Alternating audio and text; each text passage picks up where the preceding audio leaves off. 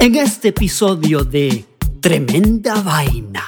¿Despedida de soltero con espía? Torre Eiffel a la venta. Luchadores de sumo contra bebés. La familia más grande del mundo. Esto es episodio 33 de Tremenda Vaina y esto empieza... ¡Ah,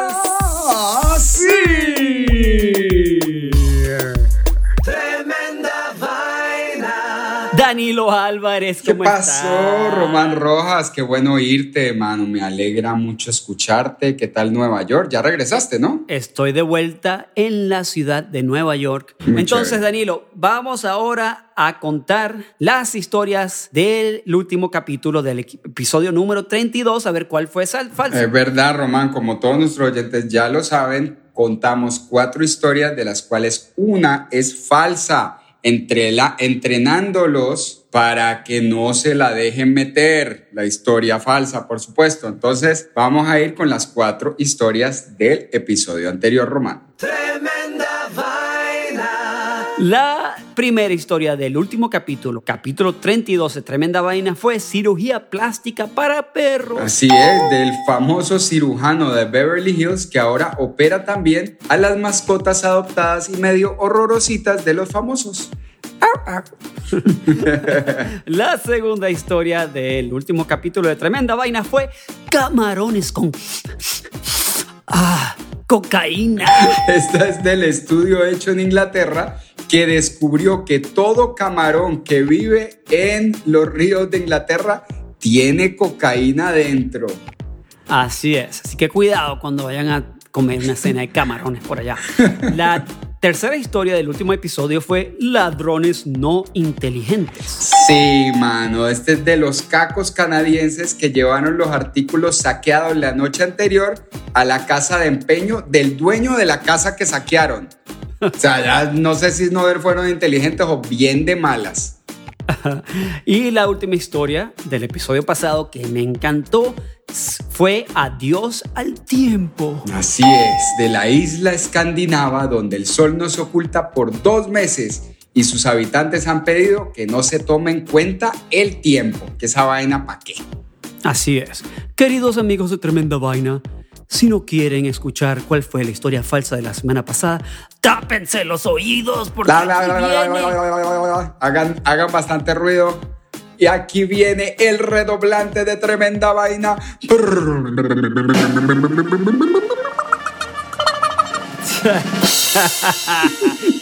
Y la historia falsa de la semana pasada fue cirugía plástica para perros. Muy bien, muy bien. A mi primita Cami que la, la pilló. Yo, ella no, yo no le he dicho, pues que sabes, pero la pillaste, Cami. Muy bien. Felicidades Ah, y muchas gracias a todos los que nos escuchan. A Eleonora, Beatriz y Adriana Fischer, que les mandamos un caluroso abrazo y beso. Grandes fans de Tremenda Vaina. Un beso totote y esperamos que nos sigan escuchando. Y a todos nuestros amigos que nos escuchan en todo el mundo, Román, ¿no? A todo el mundo, a todo el mundo. No discriminamos a nadie. Bueno, entonces estamos listos para un capítulo nuevo de Tremenda Vaina. Agárrense de sus asientos y prepárense porque vienen cuatro historias increíbles. Adivinen cuál es la falsa porque esto empieza así.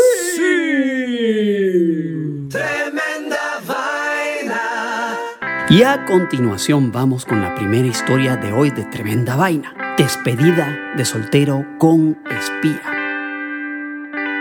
Bueno, Román, imagínate que en la ciudad española de Murcia ocurrió un suceso digno de una película de espías. Cuando una sigilosa mujer se infiltró en un club de chicas malas con una misión secreta. La intrépida dama, cuyo nombre no se menciona en las noticias, se había dado a la tarea de seguir a su prometido para descubrir qué haría el desgraciado ese con sus amigotes para celebrar su despedida de soltero. Según el informe, la mujer se habría vestido de hombre como parte del plan. Imagínate, esta vieja tan en la jugada. Además, creó un grupo de WhatsApp donde se conectaría minuto a minuto con las esposas de 19 otros invitados al evento y todas estaban confabuladas para saber qué era lo que estaba pasando ahí. Qué horror, no, no. no sí, ya, ya, ya esto a mí me da un poco de urticaria. Los muchachos. Ya, ya me, ya me. Sí, ya, yo estoy angustiado y, y, no he empezado a contar qué pasó, imagínate. Los muchachos, sin imaginar la tormenta de insultos que les caería el día siguiente, se entregaron al placer y al desenfreno, Román, porque bueno, una vez al año no hace daño. Carlos, el prometido, y su mejor... Soltaron una canita bonita. Carlos, el prometido, y su mejor amigo Juan Carlos habían organizado una fiesta bastante loquita en un club de estos de las chicas malas, a las afueras de la ciudad. La idea era que cada uno eligiera a una chica a la entrada, ah, dame la de la tanguita roja, y que el grupo de 20 hombres se ubicara en una mesa grande en una esquina del club. Desde las 9 de la noche el grupo se entretuvo con las chicas de maneras en que las esposas seguramente no aprobarían, sin saber que desde la barra la prometida de Carlos grababa videos a las escondidas. Además, en varias ocasiones la sigilosa dama pasó muy cerca de la mesa que quedaba en camino al baño haciendo unos close-ups muy reveladores de las actividades que se desarrollaban ahí y de las cuales en esas tomas pues no se salvaba nadie. Que a todo el mundo, no mi amor, que yo no estaba, ah, no estabas. Y entonces, ¿quién es este? Bueno. Cerca de las 12 de la noche, cuando la fiesta se terminó, los amigos se despidieron y se fueron para su casa, donde cada una de las esposas los esperaba con los videos calientitos que jugada a jugada confirmaban lo que había pasado en la tan santurrona despedida de soltero. Cosas que sin duda eran muy distintas a aquello para lo cual los maridos les habían pedido permiso. Mi amor, me dejas ir que yo solamente me voy a tomar un traguito, pero del ombligo de una vieja. bueno, según los artículos que rodaron por la prensa nacional e internacional, 17 de esos matrimonios, incluyendo el de Carlos, terminaron a raíz del evento, lo que convirtió esta ya popular despedida de soltero en una masiva bienvenida de divorciados. si, me, preguntas a mí, Román, ese man se salvó de esa vieja tan solapada y tan tóxica. Yo le hubiera dado a ese matrimonio seis meses en el mejor de los casos, Román. ¿Qué crees? No, no, que, que, vieja tan. Porque son así, men, porque son así, no hay necesidad. Qué cosa, Pues estar detrás del tipo, a ver en dónde me metió, pues no sé. Nuestras oyentes, por favor, opinen, díganos a ver qué, qué piensan, eh, si les parece bien o mal lo que hizo la mujer, y nos escriben por cualquiera de los medios eh, interesantísimos que tenemos allá afuera, ¿no, Román? Así es, así es. Nos pueden eh, mandar sus mensajitos por Instagram, por, Twitter, por Facebook y nos dicen qué les ocurrió, que si les ocurrió algo así o qué harían si les pasa algo así. bueno, muy bien. A ver, vamos para la segunda. Gracias, muy bien, muy bien. Tremenda vaina. Y ahora nos vamos con la historia número dos de hoy, Torre Eiffel a la venta. Danilo, a ti te encantan las historias de estafadores, así que te traigo una nueva historia de estafador. Hoy, en 1925, en Francia, Francia se había recuperado de la Primera Guerra Mundial, lo que generaba un ambiente excelente para un estafador. Un día de primavera, Victor Lustig estaba leyendo en un periódico de París un artículo que hablaba de los problemas de la ciudad para mantener la Torre Eiffel. Incluso pintarla resultaba una tarea costosa. ¿Te imaginas? Por lo que se estaba convirtiendo en un gran montón de chatarra. O sea, la Torre Eiffel se, se estaban convirtiendo en un peso para la ciudad y en un pedazo gigante de chatarra. Increíble, Román. Entonces, sí, Lustig vio las posibilidades detrás de este artículo que leyó y desarrolló una idea bastante interesante si eres un pillo profesional, como los de Ocean Eleven, un, uno así. Sí, total. Bueno, Victor Lustig falsificó documentos del gobierno francés que mandó a seis comerciantes de chatarra invitándolos a una reunión confidencial en el Hotel de Crillon, uno de los más prestigiosos establecimientos de París en ese momento, para discutir un posible acuerdo de negocios. Los seis asistieron a la reunión en la que Lustig se presentó como el subdirector general del Ministerio de Correos y Telégrafos de Francia. Descaro, ¿Con qué cara ese man se aparece ahí? Exacto.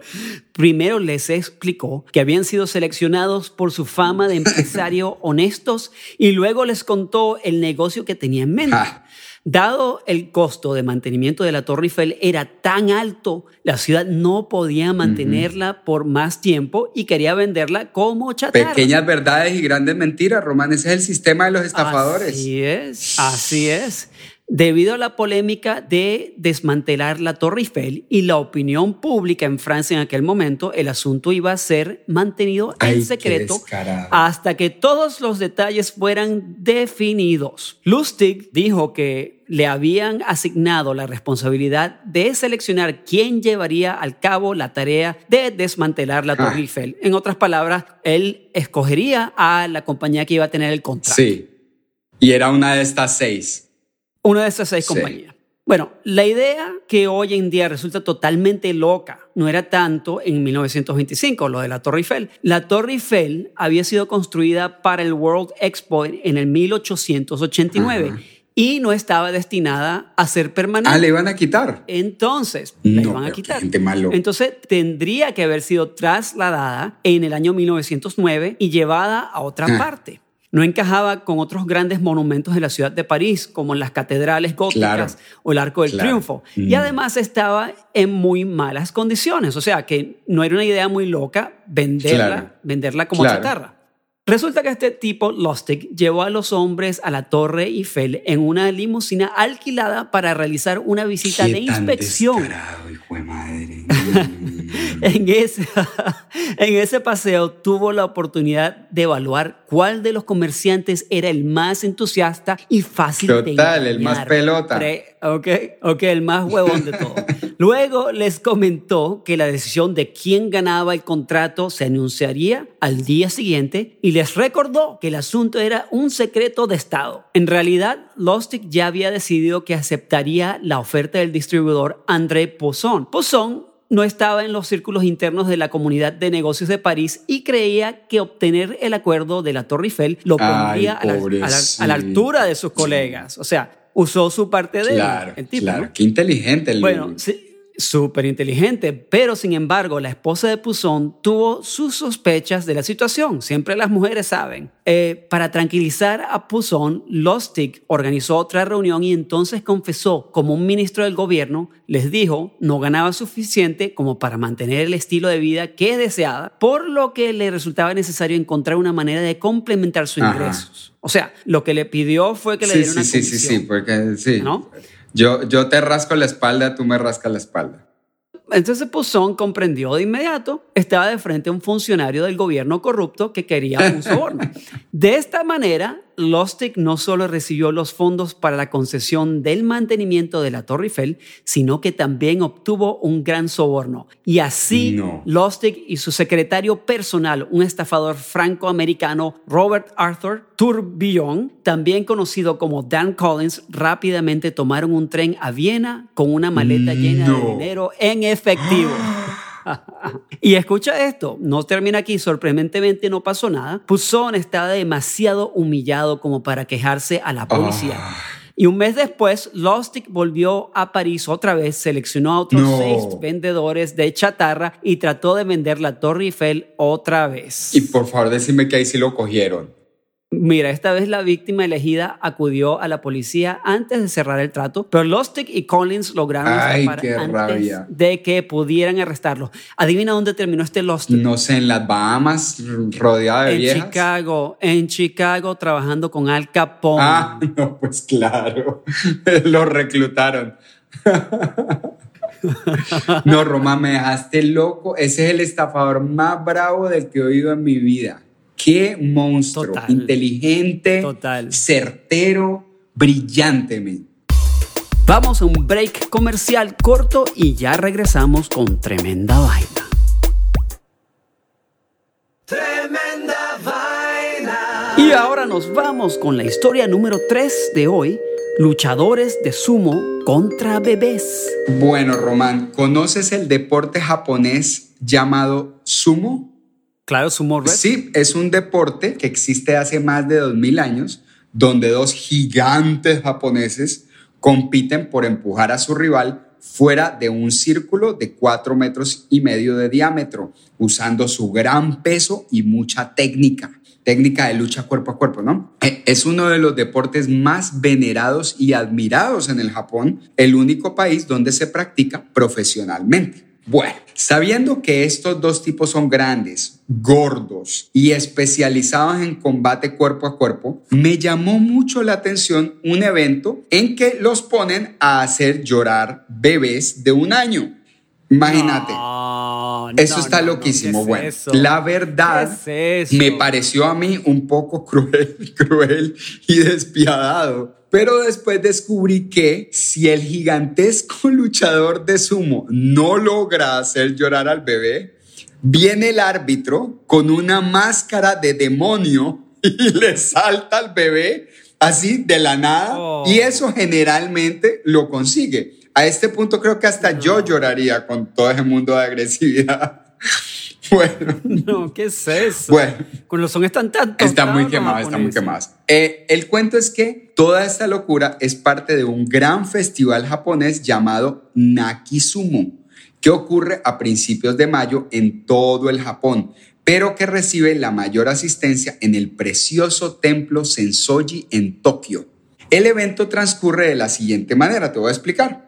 Dos luchadores de sumo panzones y medio en pelotos entran al círculo, cada uno sosteniendo un tierno y rosadito bebé. También entra un árbitro con su tremenda pinta tradicional, súper adornado, súper cool. Dicen uno, dos, tres y cada luchador tiene que hacerle caras al bebé o gritar o ingeniárselas para que ese niñito arranque a berrear papá. El árbitro está súper en la jugada y declara al primero que llore como el ganador del encuentro. Pero si los dos lloran a la vez, el árbitro debe juzgar cuál lloró más duro y declararlo vencedor. Bueno, este festival está basado en un viejo adagio japonés que dice que un bebé que llora fuerte crece fuerte.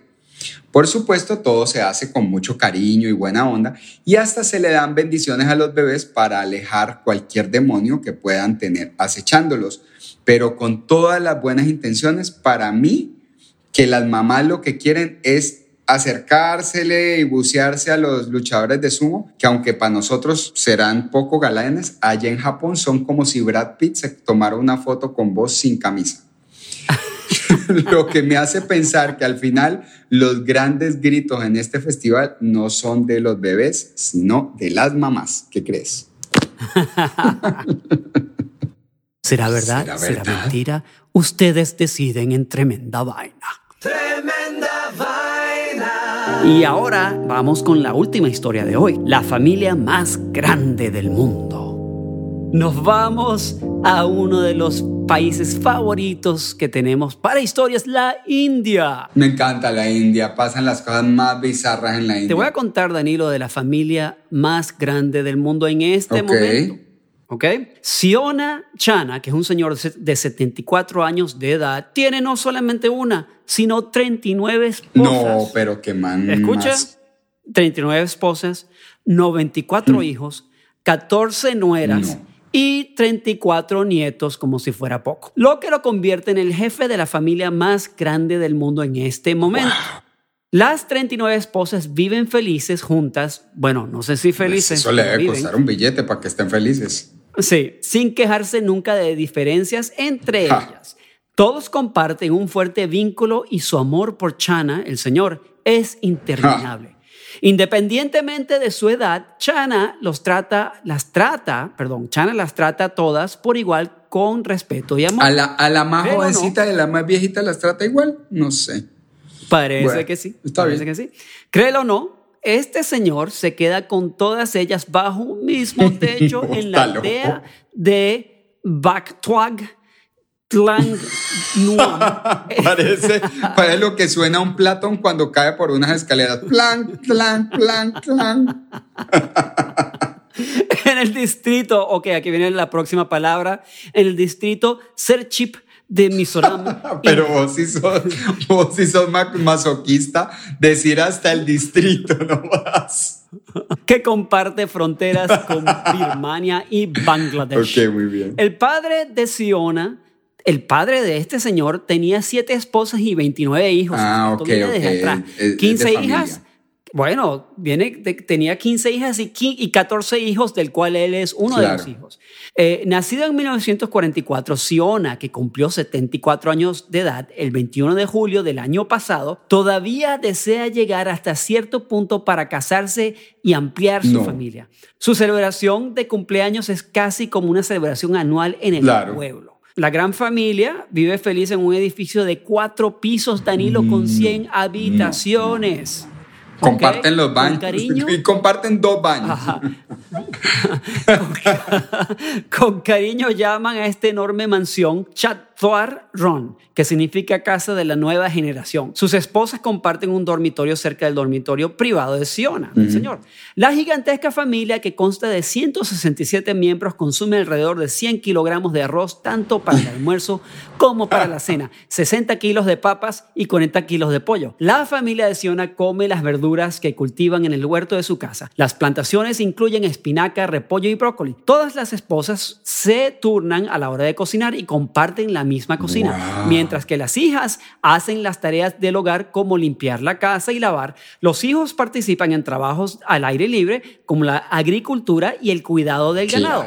Además, sus propios recursos que aseguran su supervivencia, el señor Chana también recibe donaciones ocasionales de sus seguidores.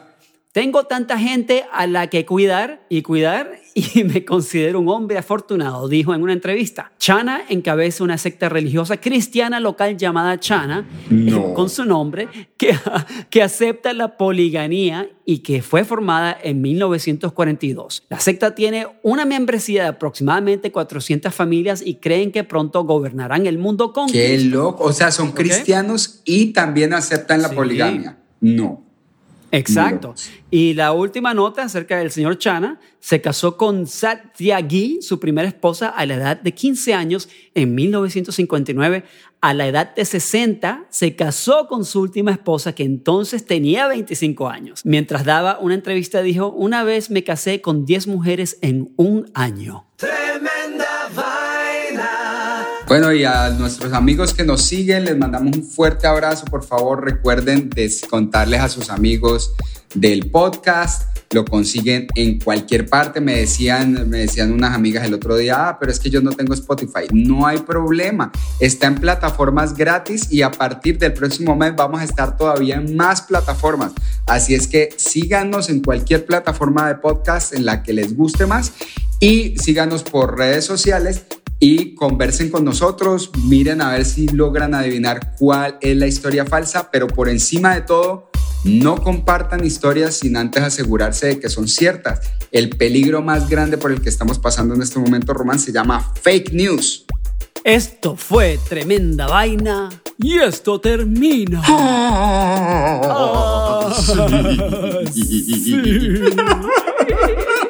Ah,